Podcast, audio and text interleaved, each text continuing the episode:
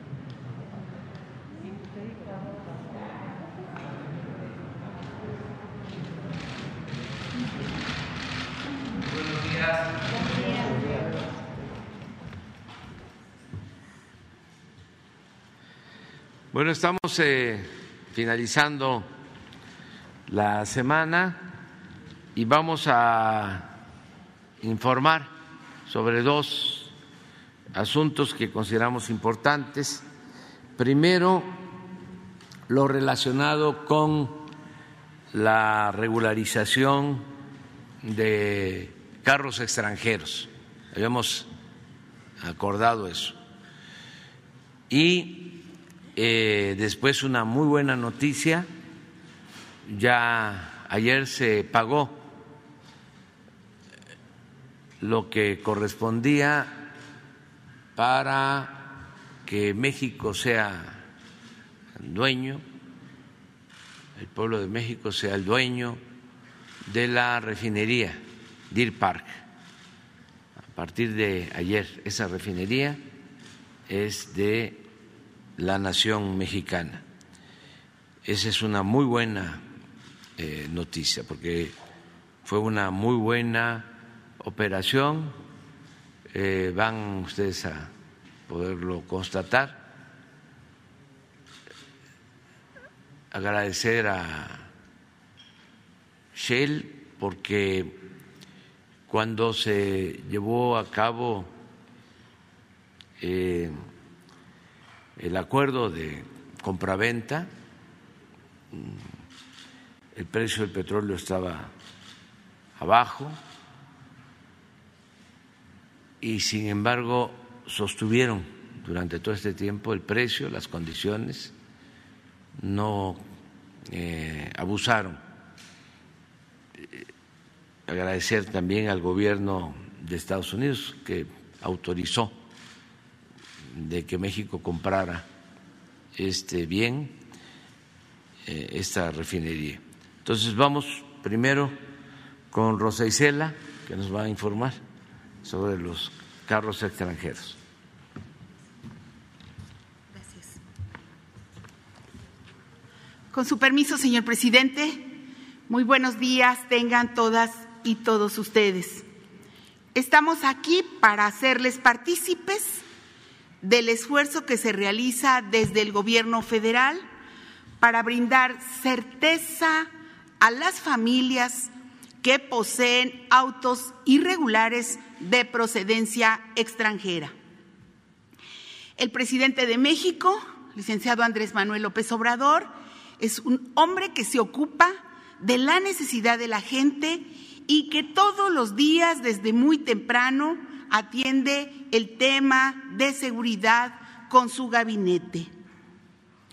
Este eh, panorama, este contexto es el que nos permite saber que muchas veces los autos, autos sin matrícula de procedencia extranjera son usados por grupos criminales para cometer delitos en perjuicio de las comunidades. En el país circulan aproximadamente 2.2 millones de vehículos irregulares de procedencia extranjera, muchos de los cuales impactan en la inseguridad ante la falta de mecanismos de registro y control vehicular. Para dar un ejemplo, en el caso de Baja California circulan más de 500 mil vehículos irregulares de procedencia extranjera y solo del 1 de noviembre, noviembre, de 2019 al 30 de agosto de 2020 fueron puestos a disposición de las autoridades ministeriales 370 vehículos usados para la comisión de homicidios calificados. 78% de ellos eran de origen extranjero e irregulares. Solo en Chihuahua circulan más de 119.500 vehículos irregulares de procedencia extranjera sin placas expedidas por autoridades de la entidad lo que genera condiciones propicias para la impunidad en caso de ser usados para cometer un delito. Además, en el 80% de los homicidios dolosos que se registran en esa entidad se encuentran relacionados con autos irregulares. La realidad es que este tipo de unidades circulan en nuestras calles todos los días y necesitan ser regularizados por la seguridad de todas y de todos, sacarlas del anonimato y que puedan llevarse a cabo las investigaciones para dar con los responsables de la violencia. Por eso el señor presidente tomó la decisión de publicar en octubre del año pasado el acuerdo para la regularización de vehículos usados de procedencia extranjera para los estados de Baja California, Chihuahua, Sonora, Coahuila, Nuevo León, Tamaulipas y Baja California Sur. Y esta semana se formalizó el inicio de una nueva etapa, al sumarse tres entidades más a este beneficio. Estos son Durango, Michoacán y Nayarit. El programa de regularización aplica solo para los automotores que ya están de este lado de la frontera en alguno de los 10 estados señalados y considera un pago de 2.500 pesos, así como la realización del trámite correspondiente ante el registro público vehicular, el REPUBE. Y muy importante, solo será para autos cuyos modelos sean de eh, antigüedad de más de cinco años. Con esta determinación haremos visible lo invisible, que este tipo de vehículos tengan claro el propietario con rostro, nombre y domicilio, como ya ocurre con todos los vehículos regulares en el país. Es decir, que estén inscritos en el Repube, con lo cual se da certeza jurídica, patrimonial y de seguridad a la población. Esta regularización es necesaria para la seguridad de todas y todos, porque uno de los objetivos de esta acción es evitar la comisión de hechos delictivos con vehículos de procedencia extranjera que carecen de un documento un registro vehicular integral y completo que incluya las unidades importadas permitirá compartir la información entre los tres órdenes de gobierno para generar inteligencia y evitar la impunidad. Pero también contribuirá al mejoramiento de la seguridad pública en municipios y entidades federativas porque se evitará que estos vehículos sean usados por bandas criminales y de forma anónima. De esta manera, atendemos el tema de seguridad, pero también la falta de certeza jurídica de muchas familias que deciden comprar este tipo de vehículos para trasladarse a sus trabajos, a la escuela o para realizar sus actividades diarias. Ahora tendrán certidumbre sobre su patrimonio. Los recursos que se obtengan de esta regularización serán invertidos en la reparación de baches de esas mismas entidades. Con una medida como esta, en la que participamos la Secretaría de Gobernación, la Secretaría de Economía y la Secretaría de Hacienda, la Consejería Jurídica y la Secretaría de Seguridad, se atiende una problemática de seguridad se brinda certeza a la población sobre su patrimonio y se mejorarán las vialidades. Por eso decimos que la estrategia del señor presidente tiene una visión social enfocada a mejorar la calidad de vida de la población en todos los aspectos. Por eso hoy inicia la regularización de vehículos usados en esas 10 entidades por 2.500 pesos cada trámite. Seguimos construyendo un país más humano, pero con cero impunidad. Muchísimas gracias por su atención, gracias que nos permiten servirles y gracias que nos permiten trabajar para ustedes.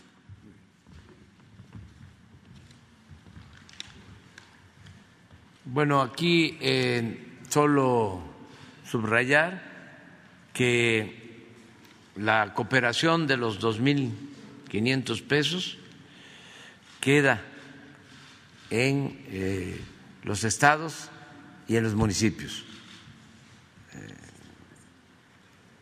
para que esos recursos se utilicen en mejorar las calles en las eh, ciudades. Eso es importante también que la ciudadanía lo sepa de que es una cooperación y que queda para beneficio del municipio o del Estado. Ahora vamos con lo de la compra de la refinería Deer Park.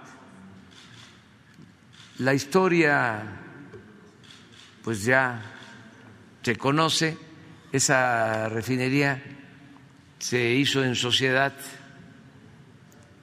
con Shell, Pemex, desde 1992 era eh, dueño de el 49.9% y Shell desde el inicio eh, tenía el 50.1. Entonces, como era socio mayoritario Shell, eran los que manejaban la refinería y en muy pocas ocasiones se obtuvieron utilidades. Las utilidades se reinvertían porque la administración estaba a cargo de Shell. Ahora decidimos adquirir la parte de Shell para que el 100% de las acciones sean propiedad de la nación, de México. Entonces ya contamos con una refinería más a partir de ayer y es una refinería que tiene eh, buena capacidad de producción, tiene capacidad para procesar 320 mil barriles diarios, se obtienen nada más de gasolinas al día de hoy 131 mil barriles diarios de gasolinas de esa refinería.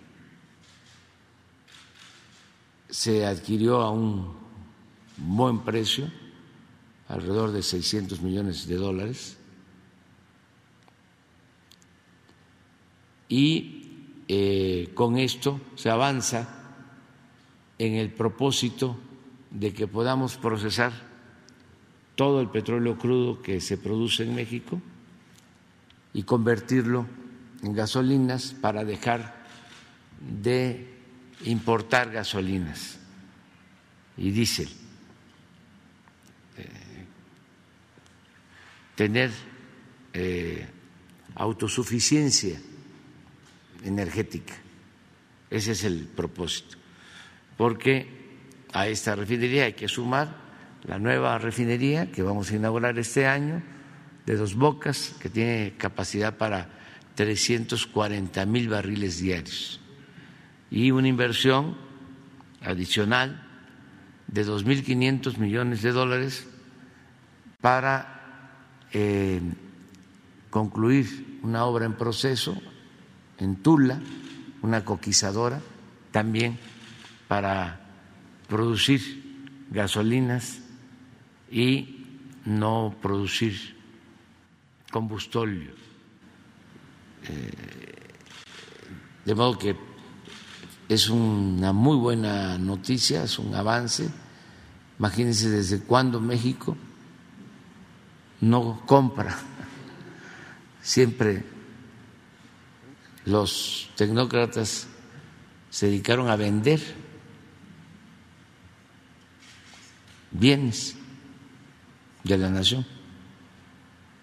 Es un hecho histórico que ahora estemos comprando, aún de manera simbólica, ¿no? Eh, solo una empresa, una refinería, pero es un viraje completo en la política de nuestro país.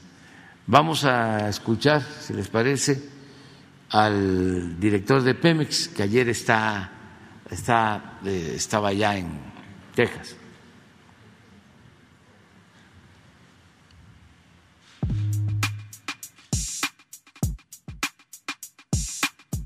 Muy buenos días, señor presidente.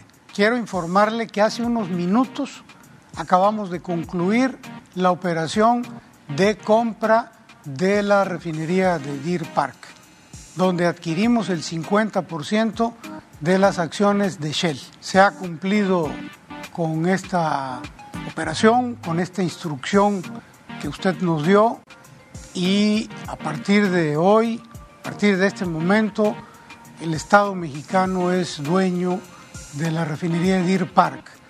Como usted sabe, señor presidente, esta refinería es muy importante porque produce diariamente eh, más de 250 mil barriles entre gasolina, diésel y turbocina. Esto va a ser un gran aporte para concretar eh, su programa de eh, soberanía energética, de que ahora en adelante, a partir de esta administración, ya México sea autosuficiente en la producción de sus combustibles. Hay que recordar que eh, estamos a punto de terminar la nueva refinería Olmeca en Dos Bocas, Paraíso, Tabasco. Hay que recordar que estamos con el proyecto de rehabilitación de las seis refinerías del Sistema Nacional, Cadereyta, Madero, Minatitlán, Salamanca, Tula, Salina Cruz, están en proceso de rehabilitación. Hay que también informar a la gente que eh, estamos construyendo la planta conquistadora en Tula y la cuarta gran acción la, era la adquisición de la refinería de Deer Park que hoy se acaba de concluir. Eh, de manera que estamos muy contentos, muy emocionados, presidente, porque fue una operación de muchos meses, de mucho trabajo. Yo quiero decirle, presidente, que estoy muy orgulloso del equipo de Petróleos Mexicanos. Fue un trabajo muy profesional. También reconocer que nuestra contraparte, nuestros socios Shell, eh, tuvieron una actitud muy correcta, muy responsable, muy ética. Nunca se agandallaron, nunca trataron de abusar sobre todo tomando en cuenta que esta negociación la hicimos cuando el precio del crudo estaba en sus niveles históricamente más bajos y nunca quisieron cambiarnos las condiciones, se mantuvieron igual que nosotros en la palabra empeñada, que hoy con una firma se ratifica, pero este, eso fue muy importante.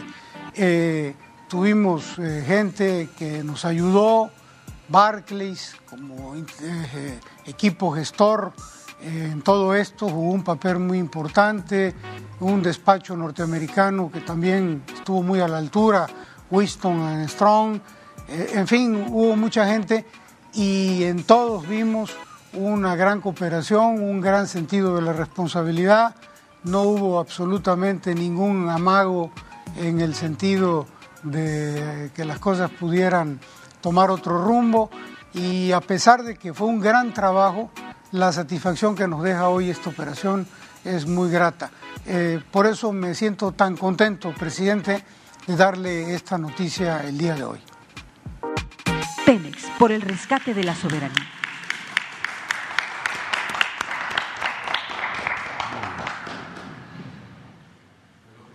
Sí, a ver, eh, ayer eh, este, se transmitió este mensaje que envía a los trabajadores de la refinería. Son 900 trabajadores. Amigos, trabajadores, obreros, trabajadores administrativos, mujeres, hombres, que laboran en la refinería Deer Park de la empresa Shell, aunque a partir ya de mañana la refinería pasa a manos de petróleos mexicanos. El motivo de este saludo a ustedes es sobre todo agradecerles mucho por su confianza por el hecho de no haber protestado, porque ahora la refinería pasa, como ya lo dije, a formar parte de los bienes de nuestra nación, de México. La historia seguramente ustedes la conocen. La refinería se construyó en 1992 y se hizo una sociedad, mitad Shell, mitad petróleos mexicanos. Ahora se decide comprar las acciones de Shell para que la refinería sea eh, ya propiedad del gobierno de México, del pueblo de México. Agradecerles a ustedes porque eh, no obstaculizaron esta compraventa y decirles que nos comprometemos a seguir trabajando con ustedes. Eh, nosotros eh, somos eh, ciudadanos del mundo, nosotros somos del Partido de la Fraternidad Universal. No mm, vemos fronteras, nos interesan los seres humanos y los trabajadores del mundo. De modo que eh, tengan ustedes la seguridad que no van a haber despidos, que no va a haber disminución de salario, que no se les van a quitar prestaciones a los obreros, a los administrativos.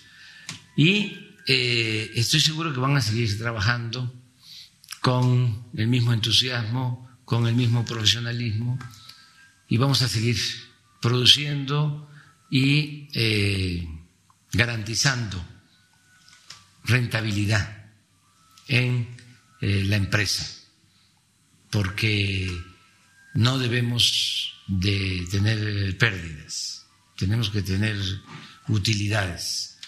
Nosotros eh, somos simplemente representantes del pueblo de México. El dinero del presupuesto es dinero del pueblo. Nosotros somos solo administradores de los dineros del pueblo. Estamos obligados a ser buenos administradores, porque las utilidades de las empresas que pertenecen a la nación tienen que destinarse a el desarrollo del país y a beneficiar a los mexicanos y a beneficiar a los más humildes, a la gente más pobre. Me da, la verdad, mucho gusto poder eh, conversar con ustedes.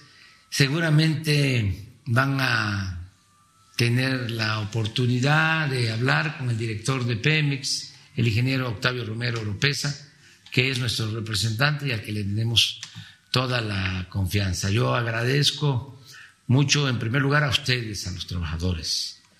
Agradezco también a los vecinos de Deer Park, que eh, vieron con buenos ojos que se llevara a cabo esta operación. Agradezco a los accionistas de Shell que eh, nos eh, dieron su confianza para llevar a cabo esta eh, compraventa. Y agradezco también al gobierno de Estados Unidos porque dio la autorización para que México adquiriera la refinería.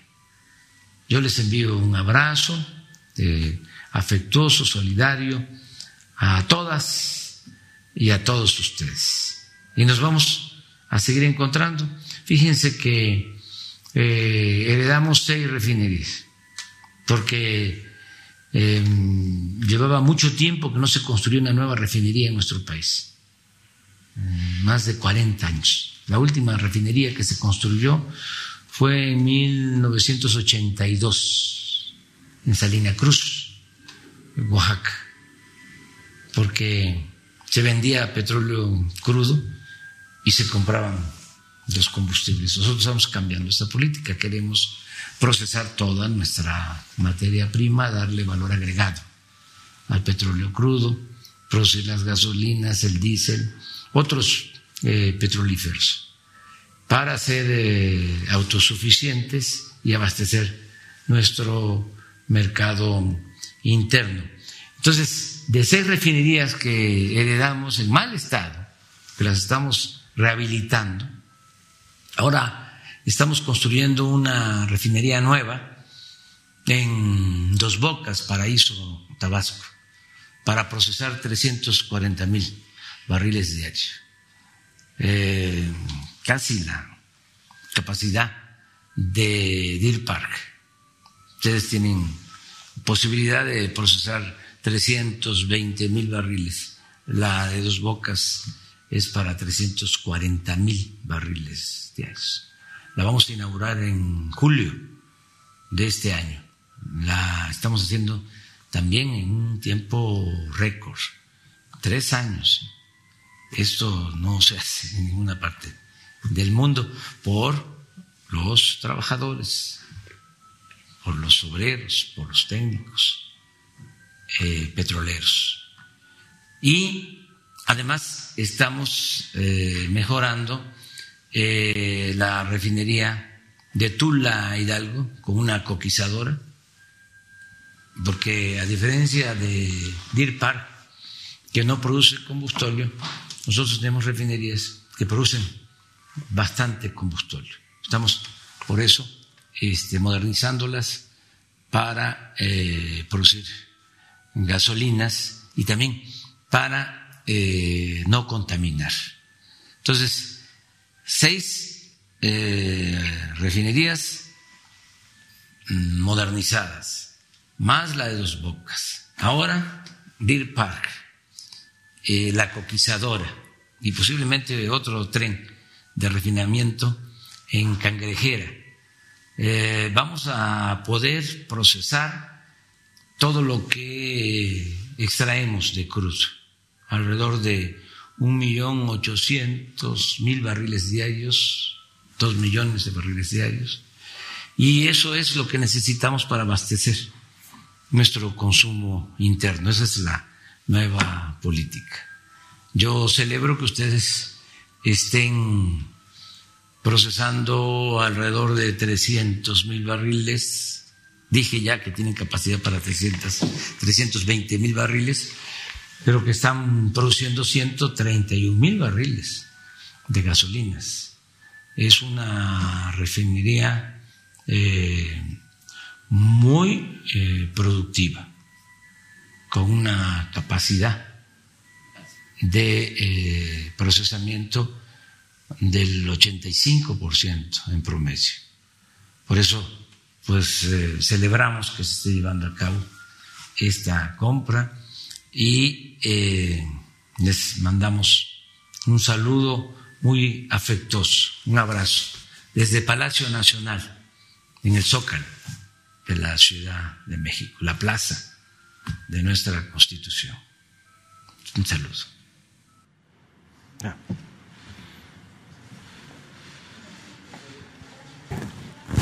Es el cuatro, vamos, los cuatro. Gracias, presidente. Buenos días. Preguntarle por un lado de esta eh, compra de la refinería, ¿qué va a pasar con el producto que ahí se, se refina y si tiene previsto en algún momento visitarla? Una visita, dices. Ajá, si tiene previsto en algún Sí. momento visitar la refinería y qué va a pasar con el producto que ahí se, Sí, se refina. este, hay un acuerdo para que mm, se refine crudo de México y también crudo de- del mercado internacional. Y eh, la gasolina, o las gasolinas, el diésel, todo se va a comercializar en nuestro país porque ese es el, el objetivo principal. Es una refinería que tiene muy buena comunicación, eh, puede transportar crudo por ferrocarril, por ductos y desde luego por mar, embarcaciones, en buquetanques. Eh, está enfrente de Tuxpan, que es el principal puerto petrolero de México, me refiero a puerto importador, porque ahí llegan buquetanques y ahí están los ductos. Por ejemplo, el que abastece a todo el Valle de México es el ducto de Tuxpan a Azcapotzalco. Entonces, Deer Park está enfrente de Tuxpan. Entonces, los costos de transporte son muy reducidos. No tengo pensado ir, eh, por eso fue este Octavio Romero Oropesa, pero sí vamos a estar muy pendientes eh, y Pemex va a manejar la refinería, se va a mantener el mismo equipo. Hablaba yo del 85% de capacidad de eh, operación es eh, importante, o sea, eh, es un- una refinería que puede procesar hasta 320 mil barriles de petróleo crudo y está actualmente procesando 85% de, de ese total de los 320 mil. Cuando nosotros llegamos al gobierno, las seis refinerías de México estaban procesando 38%. Ahora las estamos subiendo, ya eh, estamos arriba del 55%, pero esta está en 85. Claro, las refinerías que nos dejaron estaban en muy mal estado. Llevamos tres años invirtiendo. Hemos eh, invertido en tres años más de 60 mil millones de pesos para las seis refinerías. Esto es a razón de 10 mil millones por refinería, porque eh, las estaban dejando, el abandono por completo, es más, estaban vendiendo al interior de las refinerías ya plantas.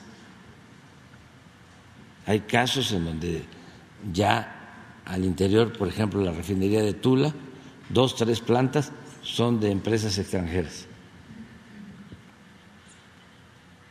Una gran irresponsabilidad.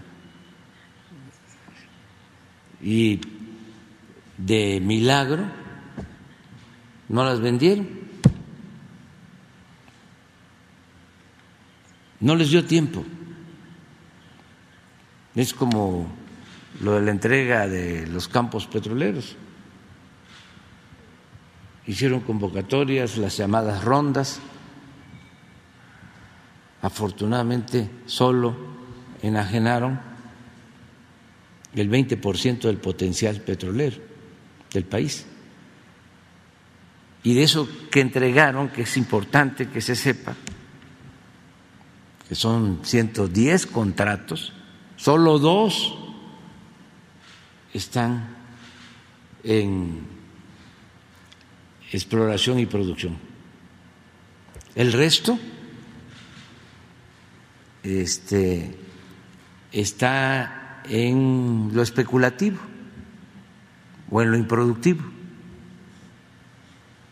Ya los que recibieron las concesiones influyentes algunos, ya vendieron a otras empresas que tampoco están invirtiendo.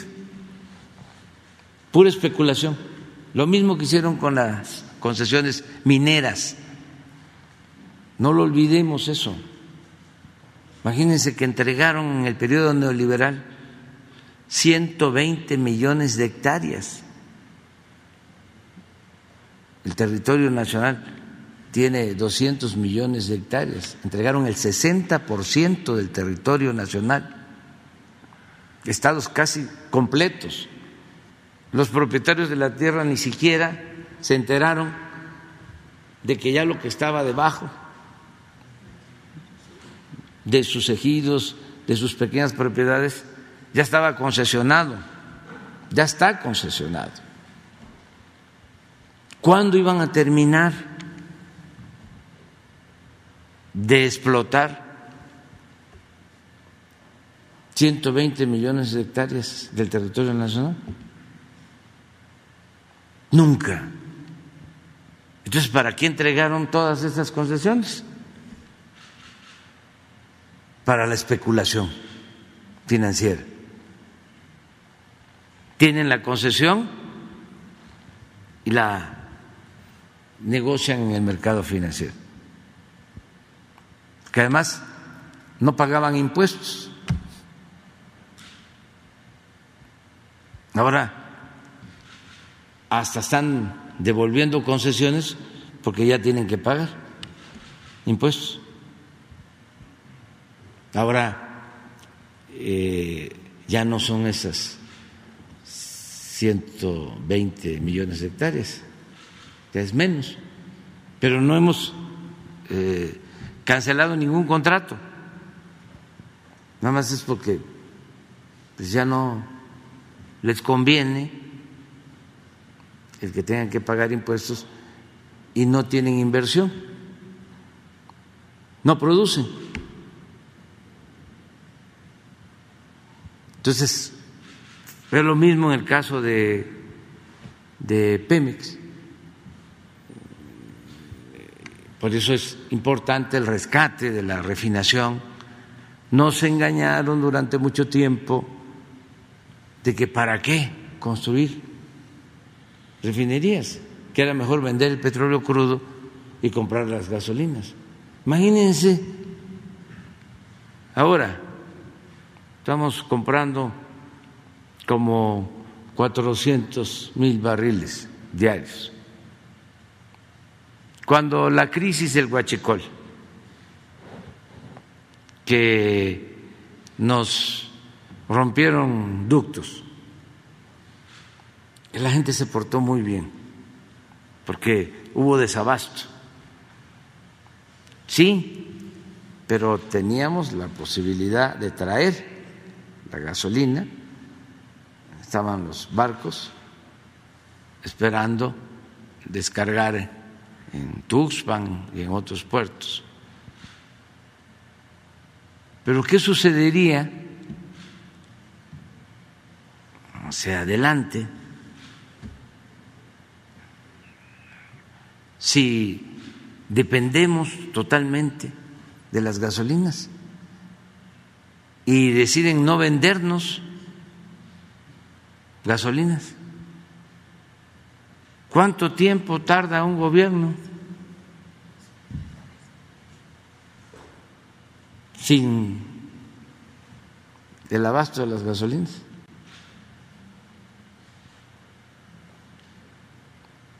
Es un asunto de seguridad nacional, de garantizar nuestra independencia, más si tenemos la materia prima,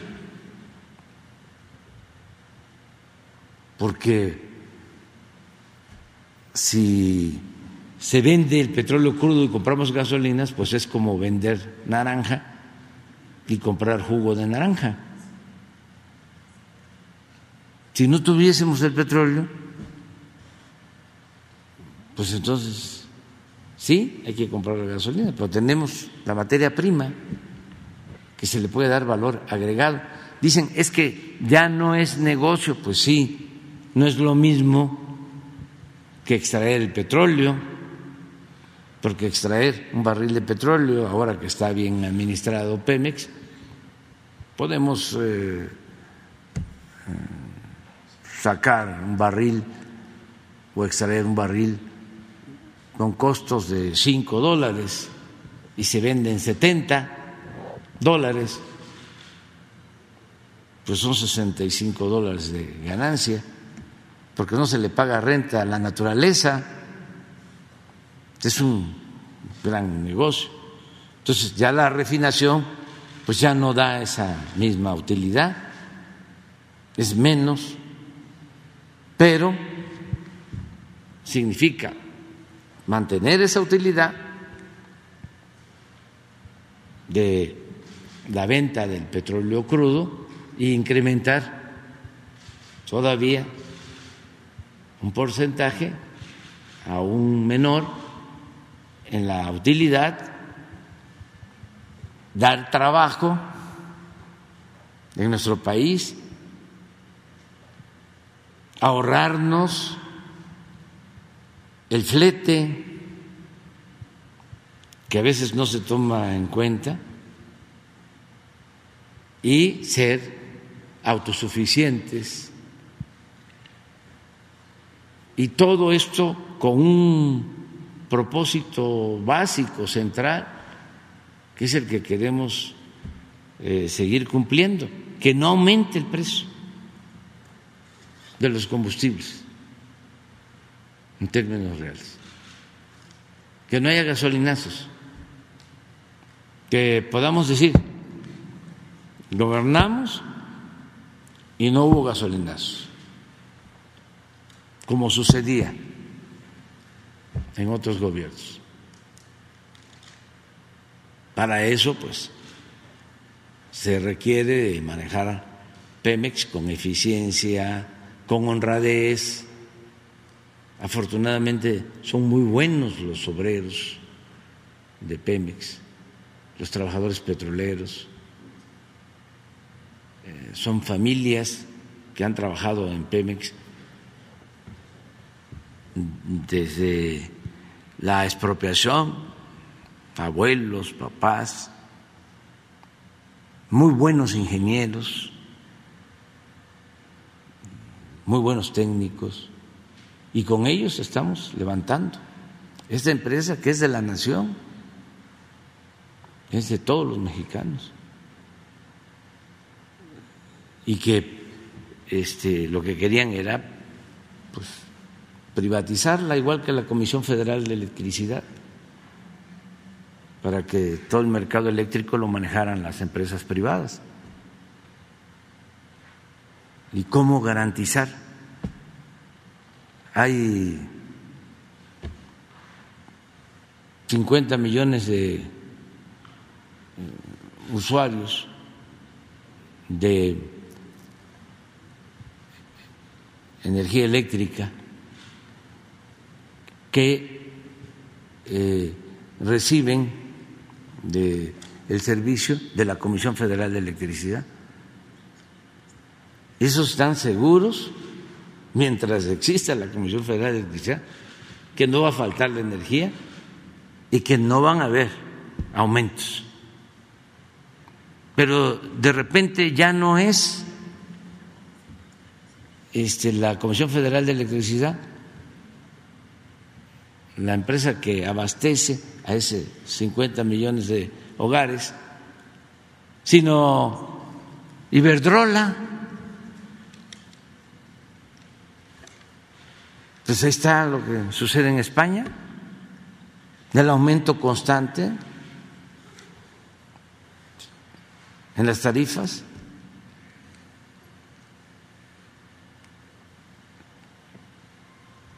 Entonces, por eso estamos defendiendo a la Comisión Federal de Electricidad, porque se electrificó nuestro país, porque se eh, logró que hasta las comunidades más apartadas tengan luz por la Comisión Federal de Electricidad.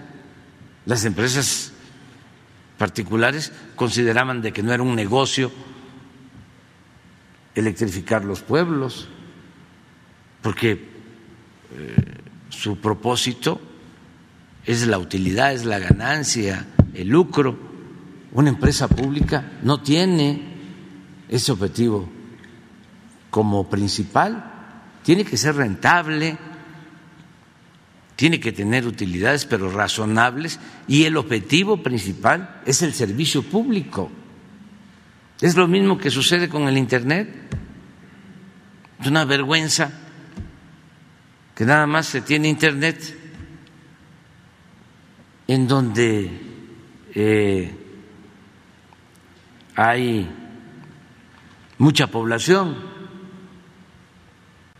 en las capitales de los estados, en las grandes ciudades, en las cabeceras municipales, y eso no en todas las cabeceras municipales del país. ¿Por qué?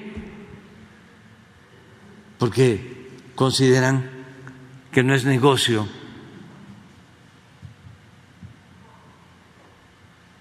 Pero el Estado está obligado a garantizar estos servicios. No puede incumplir su responsabilidad social el Estado. Por eso ya ahora va a haber Internet en todos lados. Estamos invirtiendo con ese propósito. Y nos está costando, no es fácil porque todo estaba orientado al mercado, a donde consideraban de que había negocio. El dinero, no el bienestar de la gente. Entonces, son los cambios que se están llevando a cabo, pero es muy importante lo de Deer Park Además fue un buen precio este, y ya se pagó y fueron ahorros que se tuvieron eh, del plan de austeridad. No es deuda, no contratamos deuda.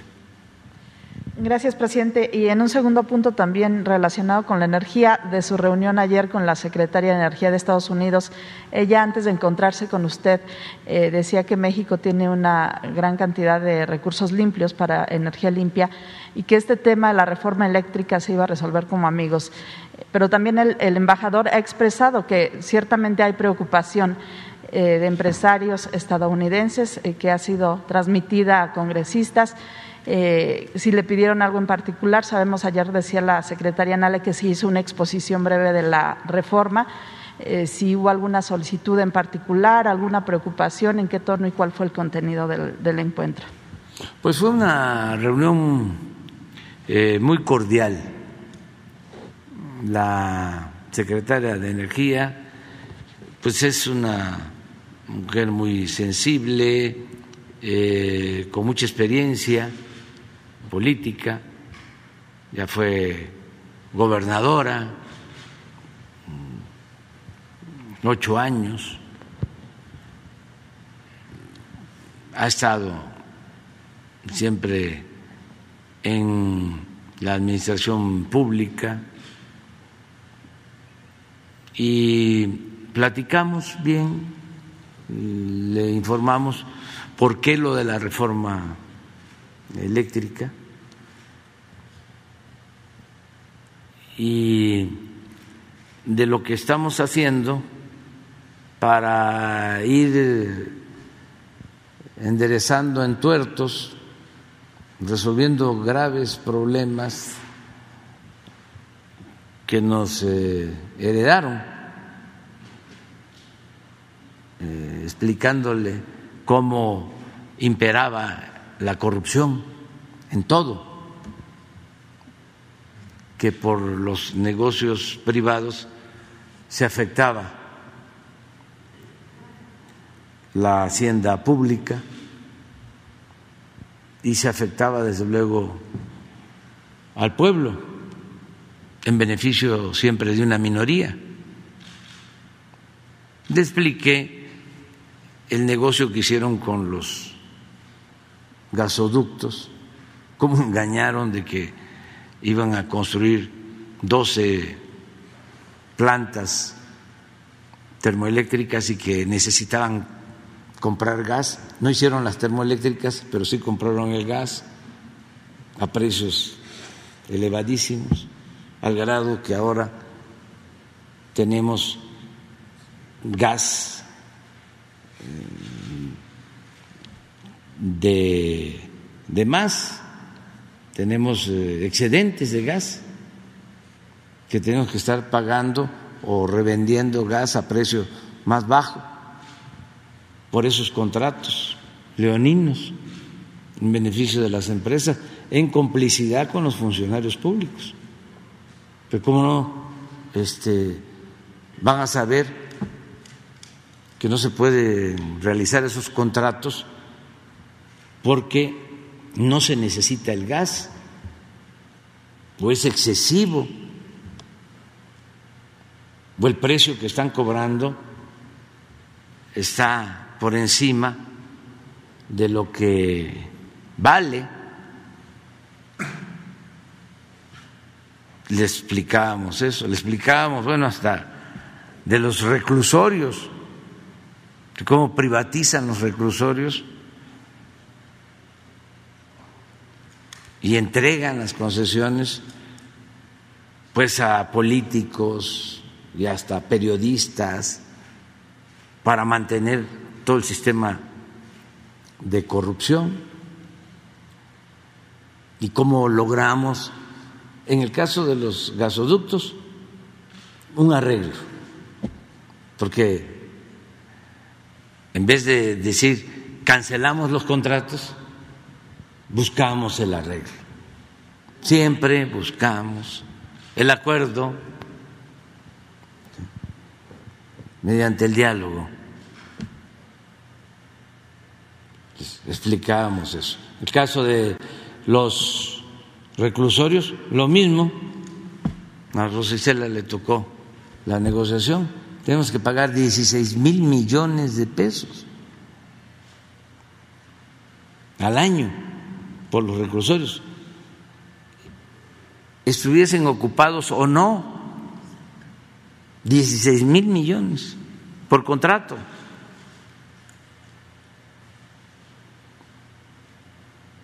A los cuñados de Salina, a dueños de medios de comunicación,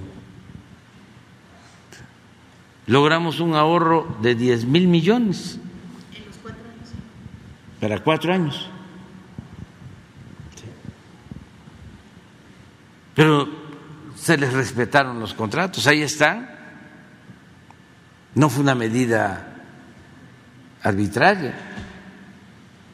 Acabamos de terminar la negociación del mantenimiento de carreteras, que cobraban también 8 o 10 mil millones al año por darle mantenimiento a ocho carreteras. Tres, cuatro veces más de lo que cuesta el mantenimiento. Sí, lo hace el Estado. Entonces se habló con los empresarios, ya se logró un ahorro de mil millones por año. Ayer tuvimos la reunión con la gobernadora de Guerrero, porque vamos a entregar esos recursos para hacer caminos en la montaña de Guerrero, lo que se logró con ese ahorro. Y así en todo. Les decíamos que cómo es posible que se constituya una sociedad de autoabasto, se supone para tener energía eléctrica, pero no solo es autoabasto, sino que venden la energía.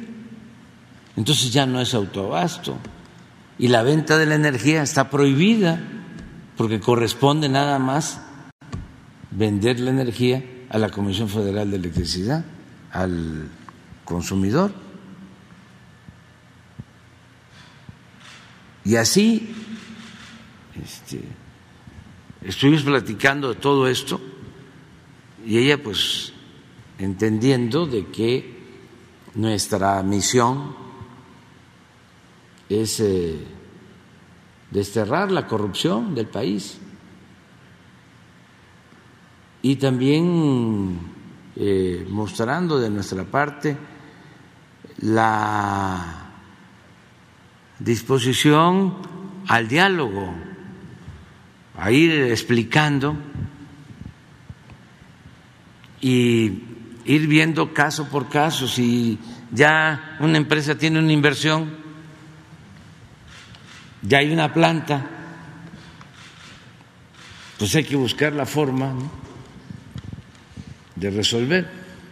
Pero si lo que quieren es seguir recibiendo subsidio que no recibe el consumidor doméstico, si lo que quieren es seguir pagando menos porque se le subsidia a las grandes empresas, pues ahí no se puede, porque eso es injusto. No puede ser, lo hemos dicho siempre, que pague más un hogar por la luz que un centro comercial. Eso no. Y pues ellos entienden eh, qué pasa también. Hay eh, eh, algunos, no todos, de los que se beneficiaron o empresarios. Mexicanos vinculados con españoles, no en general, entonces que buscan protegerse con el gobierno de Estados Unidos. vamos a acusarlos con el gobierno de Estados Unidos.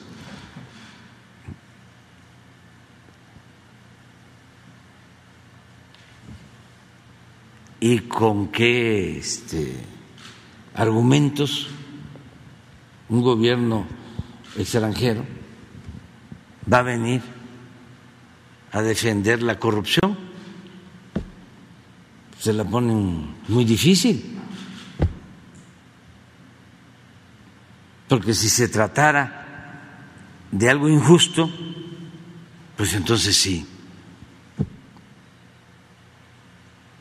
El gobierno de Estados Unidos ha sido muy respetuoso y no está protegiendo la corrupción. Además, ellos saben muy bien que el principal problema de México era ese.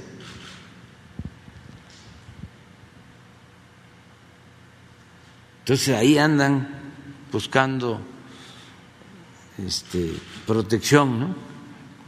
Vamos a acusar porque este, va a expropiar. Nos vamos a quedar sin luz, va a haber apagones. Así eh, es en Venezuela.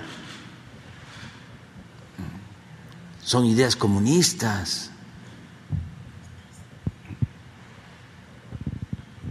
Cuando les debería dar vergüenza.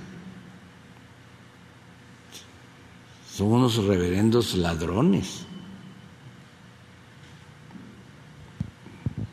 que no entienden que ya son otros tiempos y que antes ni siquiera perdían su respetabilidad. Siempre lo hemos dicho, querían imponer como forma de vida y como forma de gobierno la corrupción, nada más que no pudieron por la fortaleza cultural que hay en las comunidades, en los pueblos, en las familias de México. Porque el pueblo de México no es corrupto.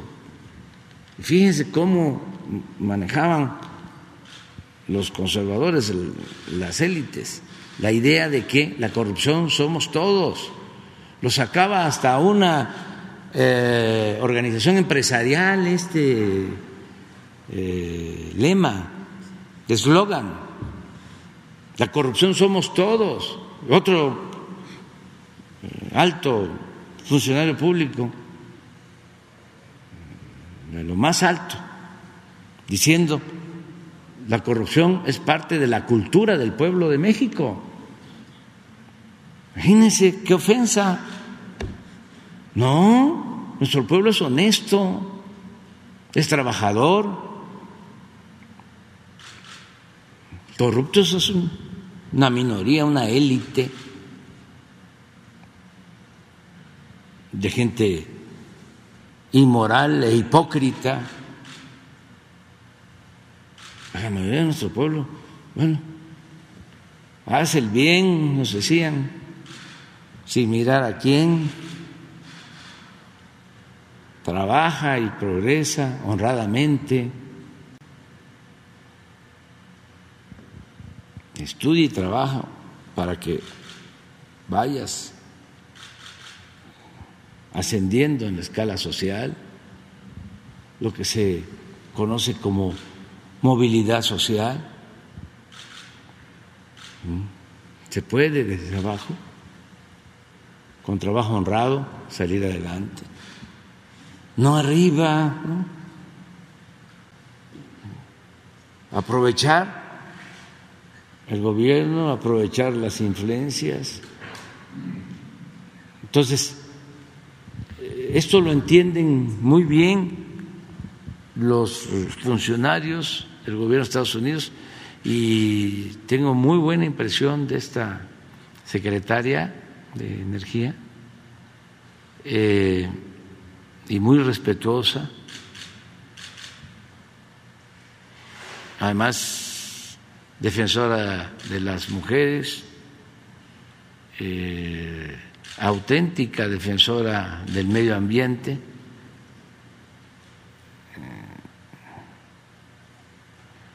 Y fue muy buena la conversación de ella. Digamos que entonces el acuerdo es revisar caso por caso de las empresas. ¿Alguna mesa de trabajo se va a establecer? Sí, donde hay eh, consideran que hay una injusticia, este, se revisa los casos. Ellos tienen ya eh, una lista, hay algunas empresas que están este, pidiendo eh, que se les informe, y lo estamos haciendo, tanto estadounidenses como de Canadá, y se está haciendo. ¿Cómo de cuántas empresas estamos hablando? Son pocas. En el caso de, de Estados Unidos y de Canadá, claro. Todo esto para información general, sobre todo para los jóvenes. ¿Cómo funciona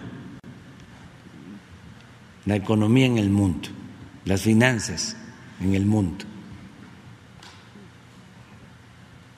El sector empresarial.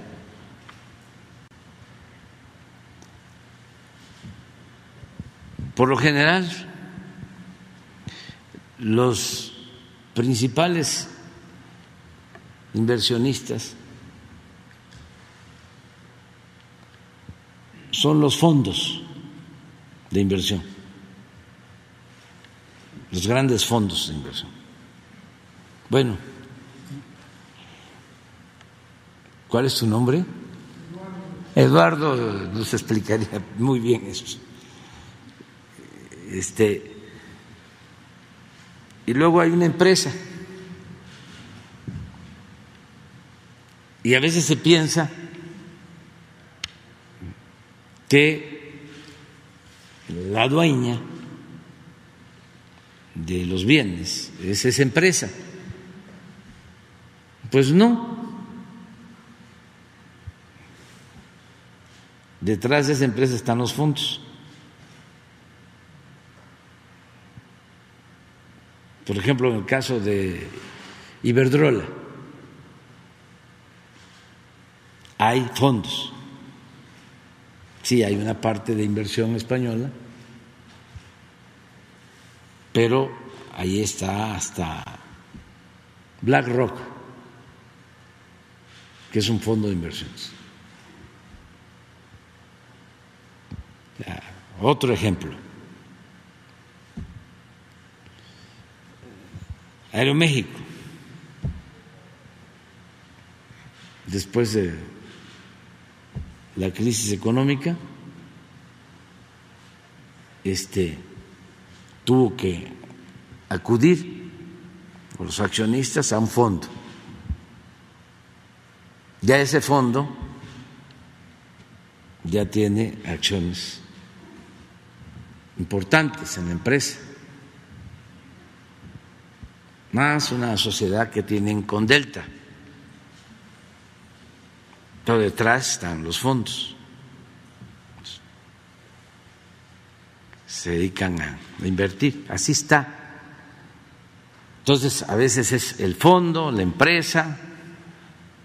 A ver, para ser más claro, puede ser BlackRock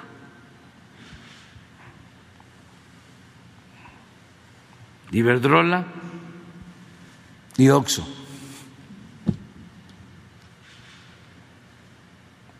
Entonces, de las empresas de Estados Unidos o de Canadá, pues son pocas, aunque sí existen estos fondos. Pero en todos los casos se puede llegar a acuerdo. En todos los casos. Y hay voluntad de parte de los inversionistas extranjeros para llegar a acuerdos. Aquí aprovecho para hacer un llamado al Fondo Monetario Internacional con el propósito de que le den un trato justo a Argentina, que asuma el Fondo Monetario Internacional su responsabilidad en el endeudamiento excesivo de Argentina y que no quiera ahora ponerles condiciones que van a empobrecer más al pueblo argentino y a debilitar por completo al gobierno argentino si aplica esas medidas que les está recomendando el Fondo Monetario Internacional. ¿Por qué no con honestidad, con ética, reconocen que ellos cometieron el error de darle créditos al gobierno anterior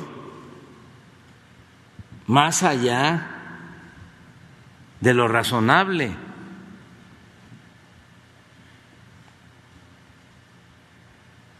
Porque por razones políticas querían que ganara de nuevo el presidente que estaba en funciones.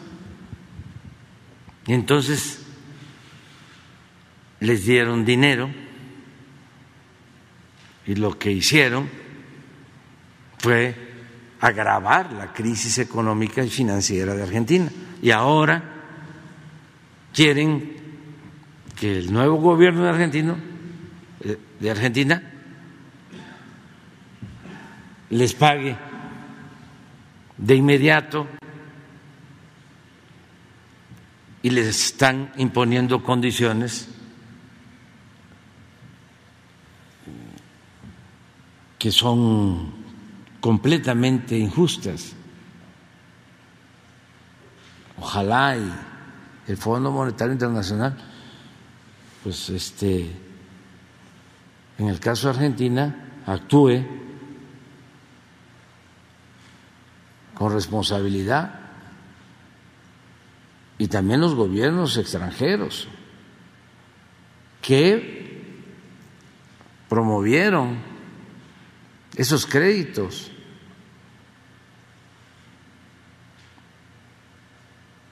que no debieron otorgarse. Si un país está endeudado y viene una elección y para salvar al gobierno que quiere continuar, le inyectan más recursos,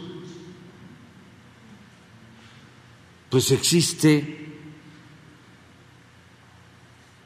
una corresponsabilidad. Entonces tienen que asumir eso.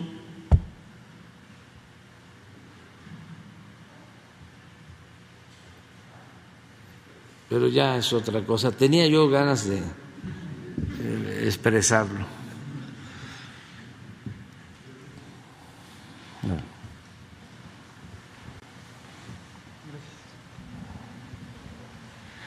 Buenos días, señor presidente. Buenos días, secretario, secretaria, licenciada. Buenos días. Buenos días a todos y a todos. Diego Elías Cedillo de Tabasco Hoy, Campeche Hoy, Quintana Roo y Diario Basta de Grupo Cantón. Señor presidente, nada más para precisar el tema que presentaron aquí con relación a la regulación de los autos procedentes del extranjero, saber si su gobierno tiene cifras de cuántos autos serían los que se van a regularizar cuánto sería el, ingreso que eh, representaría esta regularización y también, presidente, precisar si se podría llevar a cabo esta regulación en algunos otros estados del país o inclusive en toda la República, tomando en cuenta que pues este fenómeno de la regulación de los autos chocolate, como normalmente se le conoce, eh, a veces se viajan o lo compran terceras personas y tiende a, vaya, a generar un efecto que viaja por todo el país. Sería mi primera pregunta, presidente. Gracias.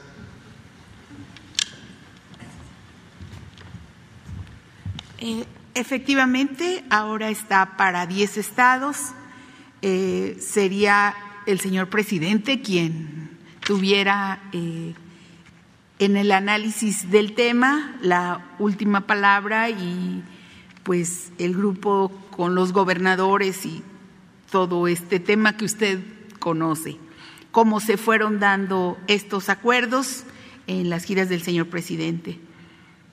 Decir que subrayar que es 2.500 pesos por vehículo eh, extranjero usado que se encuentra actualmente en el país y que el modelo es más eh, antiguo de cinco años, con una antigüedad de más de cinco años, de cinco años hacia atrás. No, son los vehículos nuevos.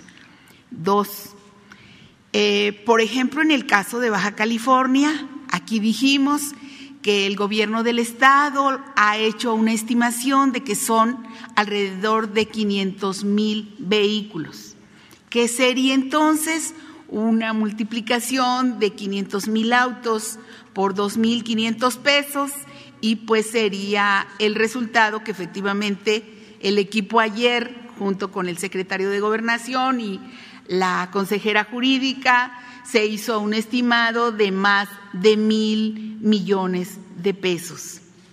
Son alrededor de mil doscientos cincuenta millones de pesos y se hace eh, esta cifra, pero bueno, se verá, se verá mes a mes cuál es el alcance y cuál es la participación de la ciudadanía, dado que es por seguridad, pero es una medida pues eh, digamos, en aquellas entidades eh, que así lo van decidiendo y conforme las comunidades se van acercando y se va implementando ya esta medida.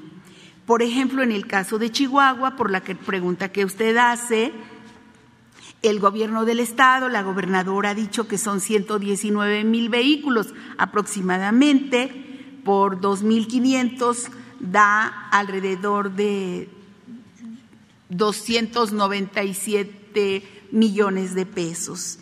Si fuera el caso que los 2.2 millones de pesos eh, que de los autos irregulares que existen en la zona, pues fueron más de eh, 5.500 millones de pesos. Entonces, dependiendo de eh, cuál es el número de vehículos, pues es, la, es el ingreso que tenía cada entidad, el que tendría cada entidad, porque es el recurso que el señor presidente decidió que fuera efectivamente para la recuperación de las vialidades. Eso sería, presidente. Gracias, presidente.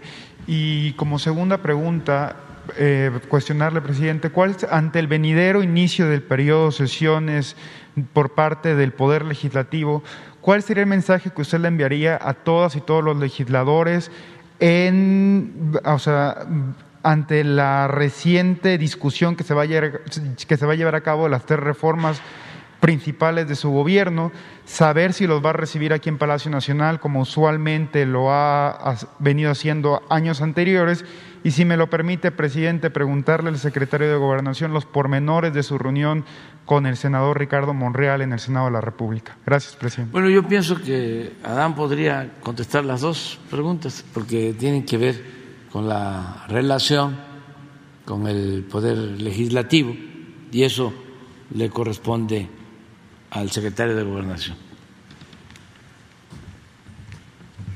Pues efectivamente, como el señor presidente menciona, pues nos toca llevar la relación respetuosa con el Poder Legislativo, con ambas este, cámaras, así lo hemos venido haciendo. Ahora inicia en febrero, el primero de febrero, el nuevo o el siguiente periodo de sesiones y hemos venido trabajando con las dos cámaras, con las diversas fracciones legislativas, pues tratando de eh, conocer cuál es la agenda legislativa, en algunos casos dando nuestros puntos de vista, en otros nos han venido ya adelantando de iniciativas que están eh, discutiéndose y que están pendientes de próximas a votarse, cuál es nuestra opinión en algunos casos que incluso han propuesto modificaciones.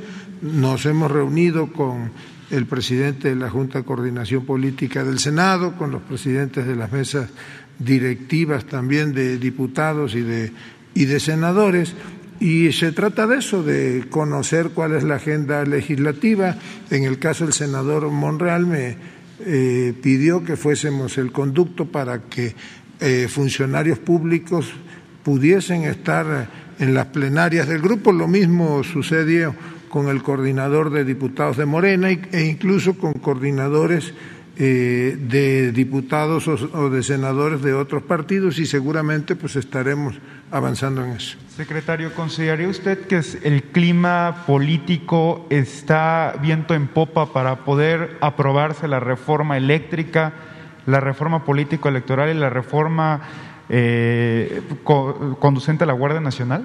Bueno, yo creo que la reforma eléctrica está en un periodo de, discusión. Ahora mismo se está trabajando en una especie de parlamento abierto donde concurren todos los sectores, eh, empresarios, actores de la sociedad civil, activistas, dirigentes partidistas, eh, dirigentes políticos, académicos, estudiosos y eh, pues seguramente todavía se dedicarán algunos meses a eh, seguir en esa, en esa discusión, en esa revisión de la iniciativa. No se ha presentado todavía la iniciativa, una probable iniciativa de reforma electoral o la de la Guardia Nacional. Cuando llegue el momento y se presenten, pues yo creo que tendremos que mantener ese clima de diálogo y de respeto.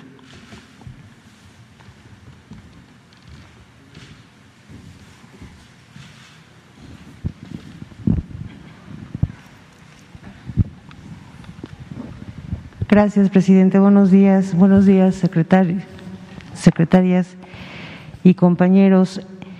Eh, presidente, eh, antes que, nada, le agradezco. Eh, soy Frida Guerrera, Verónica Villalbazo.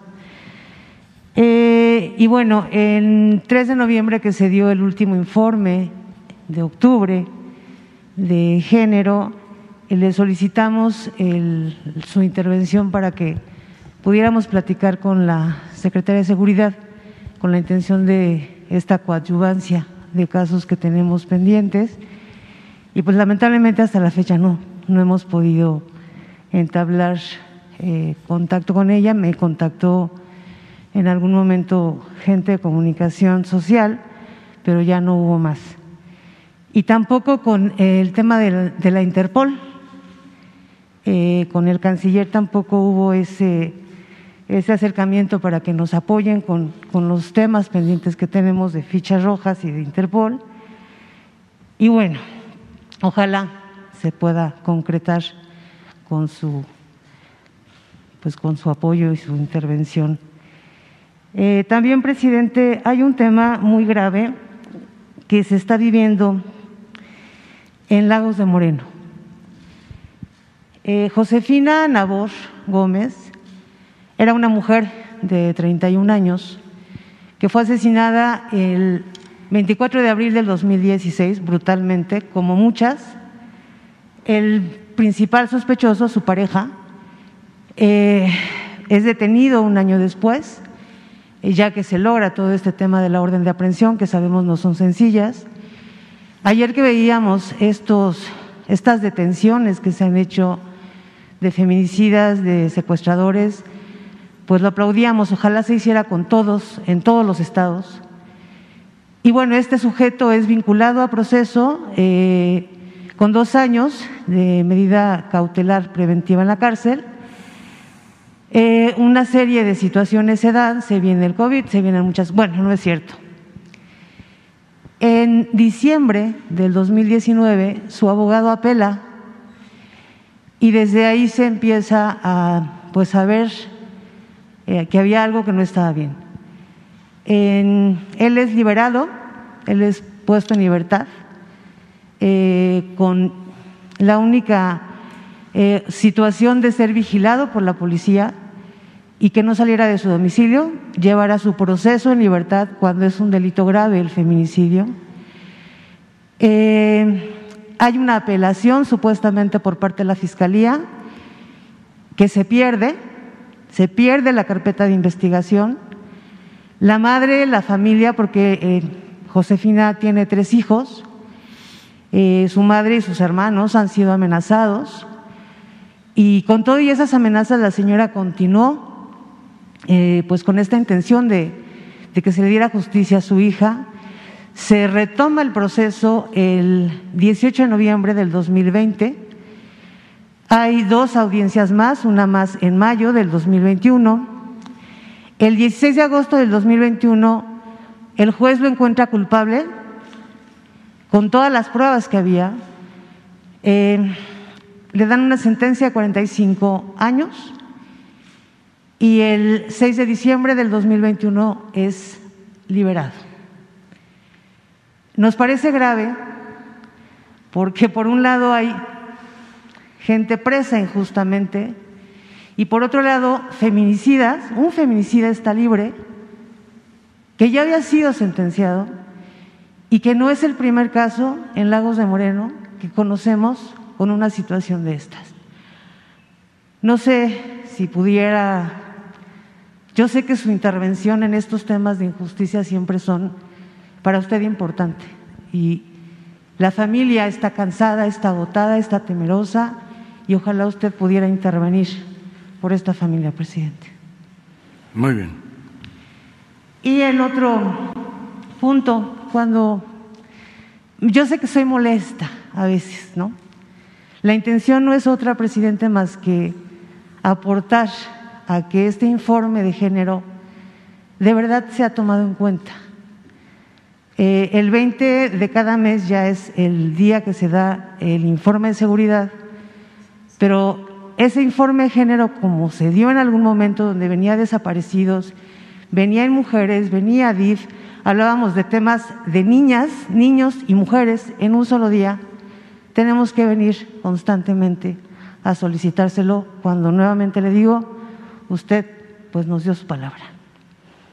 ¿Cuándo podría ser? Si quieren, no el 25, que sea el 30, pero que sea un día que ya no tengan que venir yo a dar lata, porque pasan cosas muy tristes, en el sentido de que gente de la derecha, entrevistada por medios alternativos y no alternativos, eh, habla de que a las feministas usted le da a tole con el dedo. Yo no soy feminista, pero cada vez que tenemos que venir a recordarle esto, eh, cada vez es más minimizado el tema, no de las feministas, porque a mí eso no me, no es mi tema, sino de las víctimas, de las familias que son las que se quedaron ya sepultadas hasta abajo de todo esto que se dio en el 2020. No es oportunismo, no tengo nada que ver con un tema político, es simple y sencillamente que hay una parte importante de esta sociedad, la mitad, más de la mitad, somos mujeres y creo que el mensaje que se dio en aquellos dos informes de género donde estaban todas estas partes, todas estas mujeres, donde se le estaba dando el realce que merece el tema de las violencias de género, pues se vuelve a ver. Y se están dando en, en redes sociales guerras intestinas, discursos de odio que, bueno, sabemos que la derecha eso hace. Cuadri lo hizo con mujeres trans hace unos días. Pero también hay un discurso por parte de mujeres de la cuarta T, donde están atacando a un grupo que está siendo más que vulnerado, estos mensajes de odio hacia la comunidad LGBTTIQ y que ha generado ataques a mujeres trans, ha generado ataques a mujeres lesbianas y ha generado asesinatos Dos mujeres en Chihuahua fueron descuartizadas, encontradas en una carretera y eran una pareja de mujeres lesbianas. Eh, estas guerras intestinas en redes sociales se dan, si usted ahorita abriera su canal, vería todo lo que está diciendo de Frida Guerrera y Frida Guerrera y Frida Cuatrera. Eh, pero no nada más es Frida, es cada persona que intenta venir a ayudar un poco en esta transformación. En octubre del 2009 estábamos, si mal no recuerdo, saliendo del Istmo cuando usted abrió su, su Twitter. Yo estaba ahí. Estaba Marco, que nos acompañaba también a veces como fotógrafo de usted, y yo le pido, sé que ahorita no todo el tiempo va a estar en Twitter, pero de vez en cuando revise. Estos ataques se dan entre supuestos grupos afines a usted, afines a la cuarta T, así se hacen llamar. Y la verdad es que usted ha hecho estos llamados de respeto, de no ataques, de no sectarismos, pero pareciera que, pues que ahora la cuarta T o esta, esta parte de, la, de las redes sociales está infiltrada también por la derecha. Gracias, presidente. Bueno, sí, este, independientemente de eso, de lo que va a contestar este Rosa Isela, eh, para el caso de este de Jalisco, este Adán lo va a tratar. En primer lugar, sí, subrayar lo que usted dice. En el gobierno de México no estamos de acuerdo en la violencia feminicida, en ninguno de los aspectos en los que se presente. Estamos trabajando en el Gabinete Interinstitucional de Violencia de Género. No hay eh, ningún pretexto para no haberla visto cuando así se me instruyó. Ofrezco una disculpa también al señor presidente y le ofrezco si mañana a las 10 de la mañana podemos tener con el gabinete en pleno de las compañeras y ver cada uno de los casos en los que usted, a los que usted se refiere y que en algunos se han atendido, nos faltan otros y claro que sí, con mucho gusto lo hacemos con, con, todo gusto y como es nuestra obligación, Frida. Eh, le entregué unos casos gracias. Le entregué unos casos que acompañamos a la CONAVIM. Sí. Pero los casos de los que yo le hablo eh, referente a, al, interés de sentarnos con usted son las órdenes de aprehensión que tenemos, que serían, eso si no se los entregué a, a CONAVIM, sería como un tema para platicarlo directamente con usted, el, con mi colaborador, la persona que me ayuda en las investigaciones, que es un investigador que colabora con nosotros eh, y pues sería muy importante. Además de esta reunión que tenemos pendiente con el grupo de, género. Sí, con mucho gusto. Si está de acuerdo, de una vez hacemos la cita y nuevamente, públicamente le ofrezco disculpas. No se preocupe, gracias. Mañana nos vemos. Y nada más, si nos podría dar la fecha de informe donde pudieran estar DIF, desaparecidos, Por eso, pero este, ¿por qué no se ponen de acuerdo ahora? Ah, entonces ya que lo veo con el secretario. Sí. Gracias, presidente. A ver. Buenos días, Muchas felicidades, señor secretaria, por la humildad que muestra con su posición de disculparse así. Presidente, soy Amir Ibrahim, este, del Quintana Roo MX. Y el tema que vengo a tratar es este, el de Tulum, ¿no? Eh, Tulum es una tierra próspera, hermosa, se va a hacer un hermoso aeropuerto allá, eh, el tren Maya va a pasar por allá. Sin embargo, Tulum ha sido aquejada por, eh, por el tema de que no hay certezas en las tierras. El caso de la franja de la costa, pues ha sido una situación muy eh, pues violenta y avergonzante, creo también, para lo que podemos ser y bueno, le quiero contar un poco cómo está el tema. En el 48 se expiden unos títulos ahí en, la franja que pega al mar. Eh, hay otro título, entiendo, también en la misma franja. Y se expide el, el ejido, el tema del ejido. Pero de repente se extiende el plano, lo meten a donde estaban las escrituras y el RAN expide más de 2.000 eh, certificados parcelarios encima de, eh, de donde estaba la propiedad privada. Eso ha creado, señor presidente, una confusión tremenda, ha dado cancha a una eh, trama de despojos, de tristezas, de pérdidas de patrimonios de muchas personas, de sangre también, ha este, pues, eh, elevado la ambición de muchos gobiernos, como el de Roberto Borge, que elaboró juicios eh, laborales amañados en ese lugar y la gente ahí vive con incertidumbre, el presidente. Sería histórico que en este proceso que eh, tiene Tulum en este momento de crecimiento con el aeropuerto y con eh, el tren Maya, que se le dé certeza a esta parte y que el RAN explique públicamente hasta dónde llega el mar. Porque el problema de fondo, señor presidente, es que el ejido dice que él llega al mar y los que tienen las escrituras dicen que el ejido no llega al mar. Ahí eh, pareciera, señor presidente, hay una mafia que la conocemos como la mafia agraria, ¿no? Eh, que constantemente está operando en el lugar.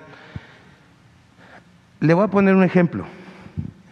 Hay una eh, sentencia de un juez que habla y le mete una medida cautelar al, al RAN y le dice, no puedes expedir certificados ni títulos en cierta zona de Tulum, un pedazo, una fracción de ahí. Bueno, a pesar de la medida cautelar, el delegado actual, el que esté en este momento del RAN, expide dos, un, certificado y un título de propiedad. Pero da la pequeña casualidad que el certificado que expide se lo expide a la hermana del que se conoce como líder de la mafia agraria en la zona, que es Antonino Almazán. Es un problema, señor presidente, que va a ir creciendo y creciendo y creciendo, se está empezando a trasladar a otras partes del Estado, como eh, Puerto Morelos, porque esta red pues es muy poderosa, señor presidente, y cada delegado que llega por ahí parece ser que ya llega con la línea de estar con ellos y empezar a trabajar con esta red. Empresarios como, eh, ya lo dijo Lidia Cacho, como Palazuelos, por ejemplo, que ahorita ya mm, pues no le dieron la candidatura, no sé si se lo sabía, pero ya creo que no va a poder participar, pero eh, como Kawachi, por ejemplo, ¿no? Y que son personas que han pues beneficiándose mucho de este problema que hay en el torno porque no hay claridad. Y si usted viera los nombres, señor presidente, de las personas que están en el ejido, los Loret de Mola, por ejemplo, tienen, tienen ejido, son ejidatarios, ¿no? Dice uno, wow, ¿no? Empresarios como Roberto Hernández, ¿no? Son ejidatarios, ahí son, son parte de estas eh, eh, eh, personas que están en la lista del RAN que, tienen las tierras ahí, y, uno pareciera que dice, wow, ¿no? O sea, cuánto interés. Entonces, señor presidente, lo primero es saber, señor presidente, si habría la posibilidad de que ya históricamente Sedatu y RAN aclaren hasta dónde llega el mar. Eso es el problema que yo siento que es de fondo después de una larga investigación que he hecho de la zona. Creo que es el fondo del tema.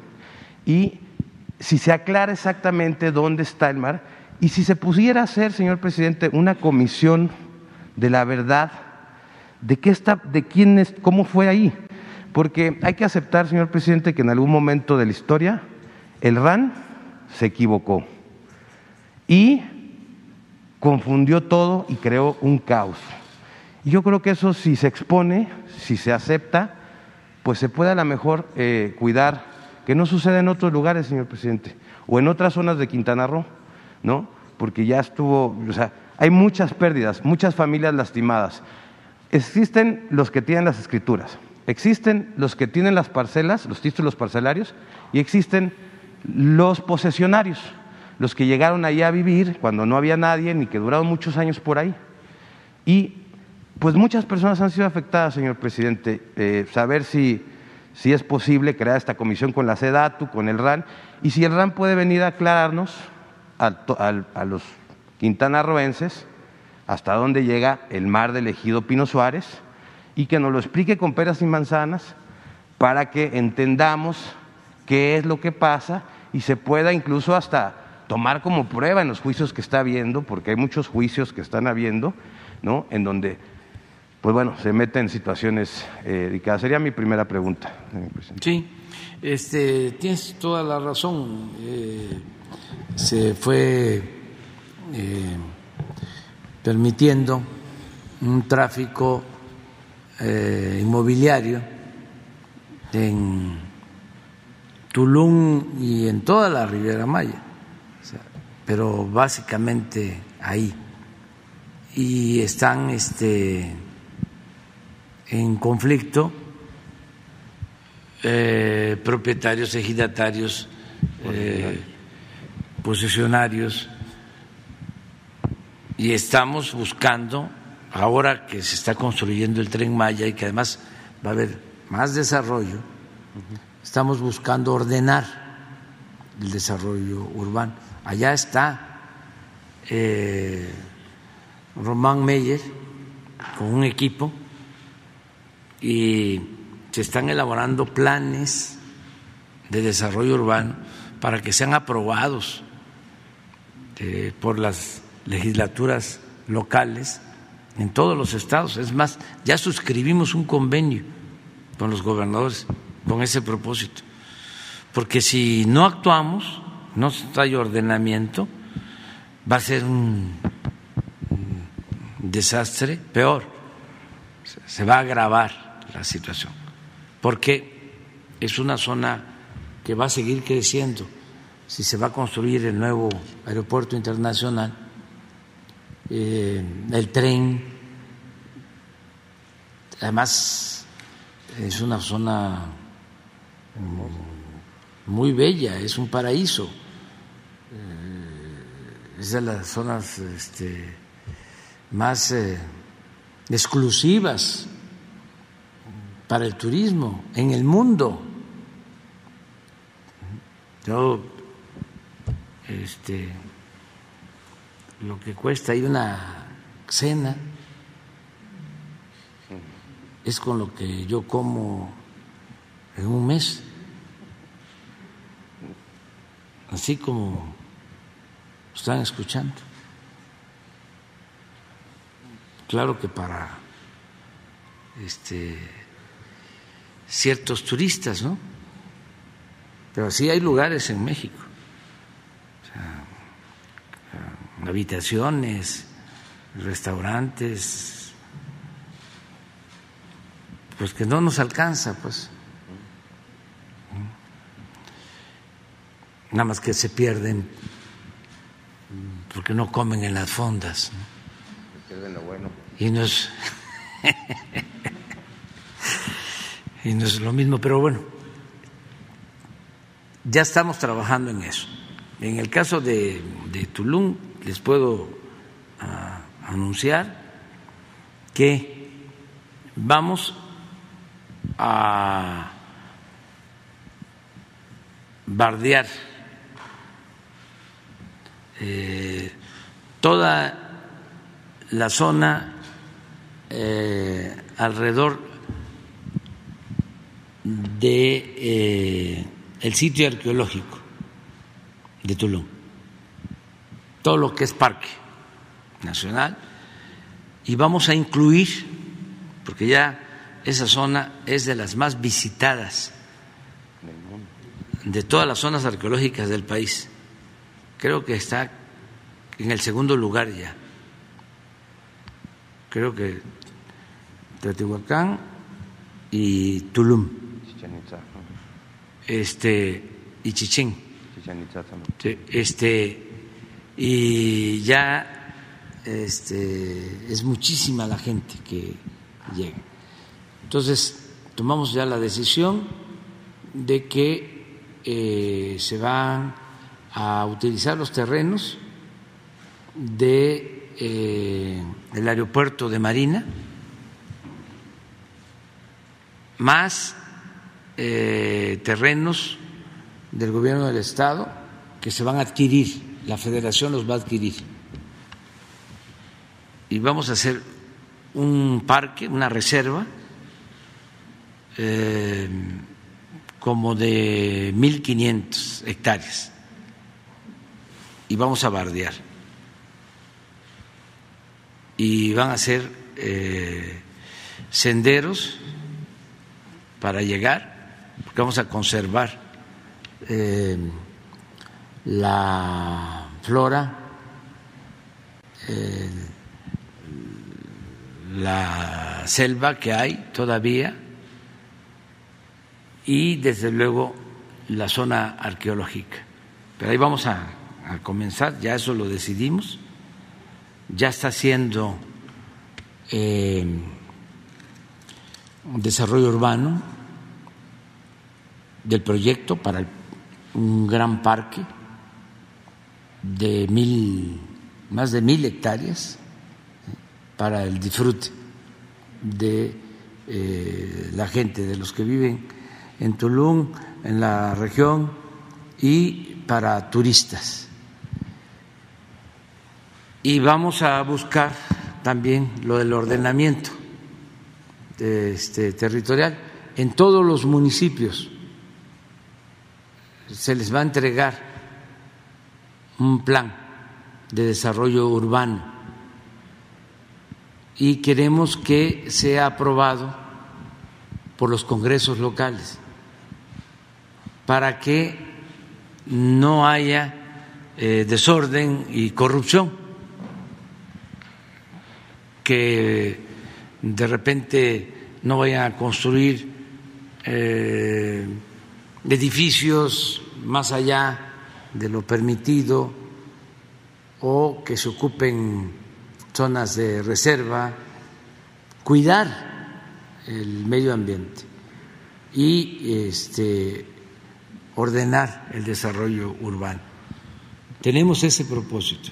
Presidente, en el caso de Juan Carlos Muñoz Escalante, el delegado, este, en este caso estatal eh, eh, del RAN, que desacató una, una, orden judicial de que no expidiera eh, certificados y títulos y va y los expide sabiendo que ese es verdaderamente, digamos, el problema de fondo que sucede, ¿no? Este, ¿Qué va a pasar con eso? Se va a investigar a partir de lo que tú estás denunciando aquí. Traigo toda la documentación para probarlo. Se le entregas a Jesús y yo me hago cargo de eh, pedirle a Román Meyer que se ocupe de este asunto y si es posible que nos conceda que el RAN venga a informar hasta dónde llega el bar. Yo tuve una reunión con los del RAN. Ellos, ellos saben sí, que yo... tienen, tienen el dato exacto. ¿Qué es lo que sucede, señor presidente?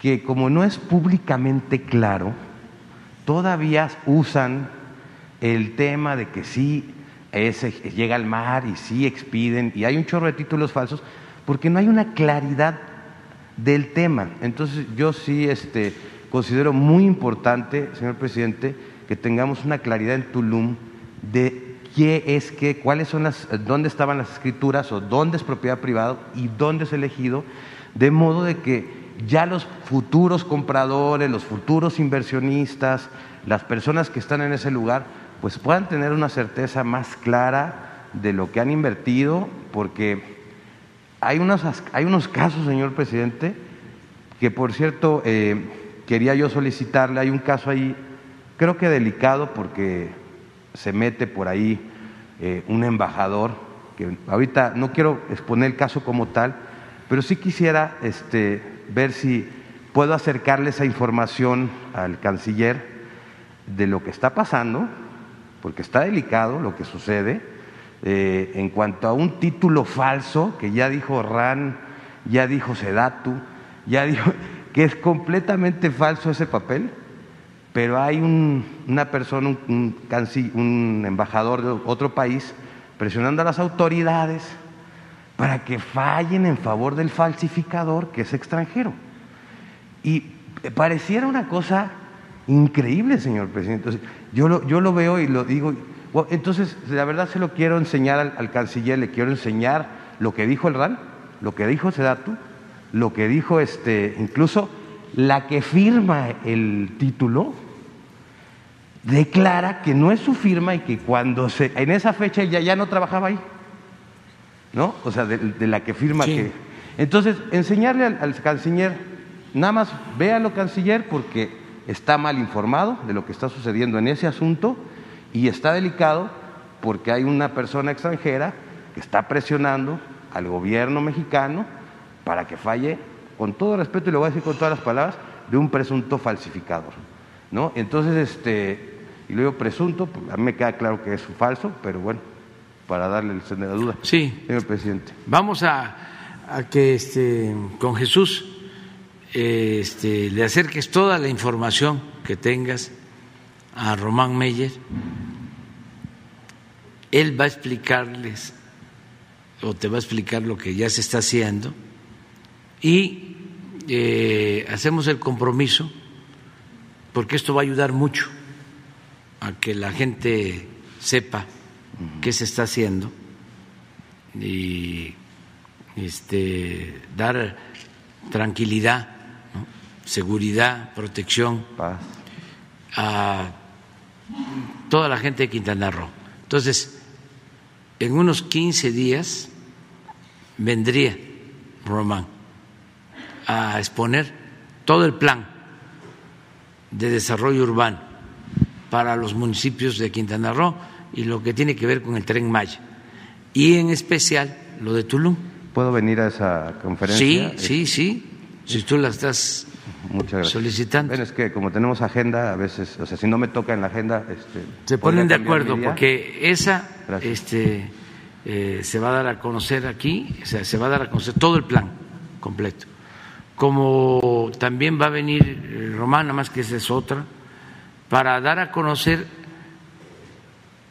los programas de desarrollo urbano que se han llevado a cabo. Eh, cuántos espacios públicos hemos rescatado, cuántas eh, canchas de básquetbol se han construido, estadios mm, de béisbol, de fútbol, todos los espacios que hemos ganado en colonias populares. Es una obra importantísima.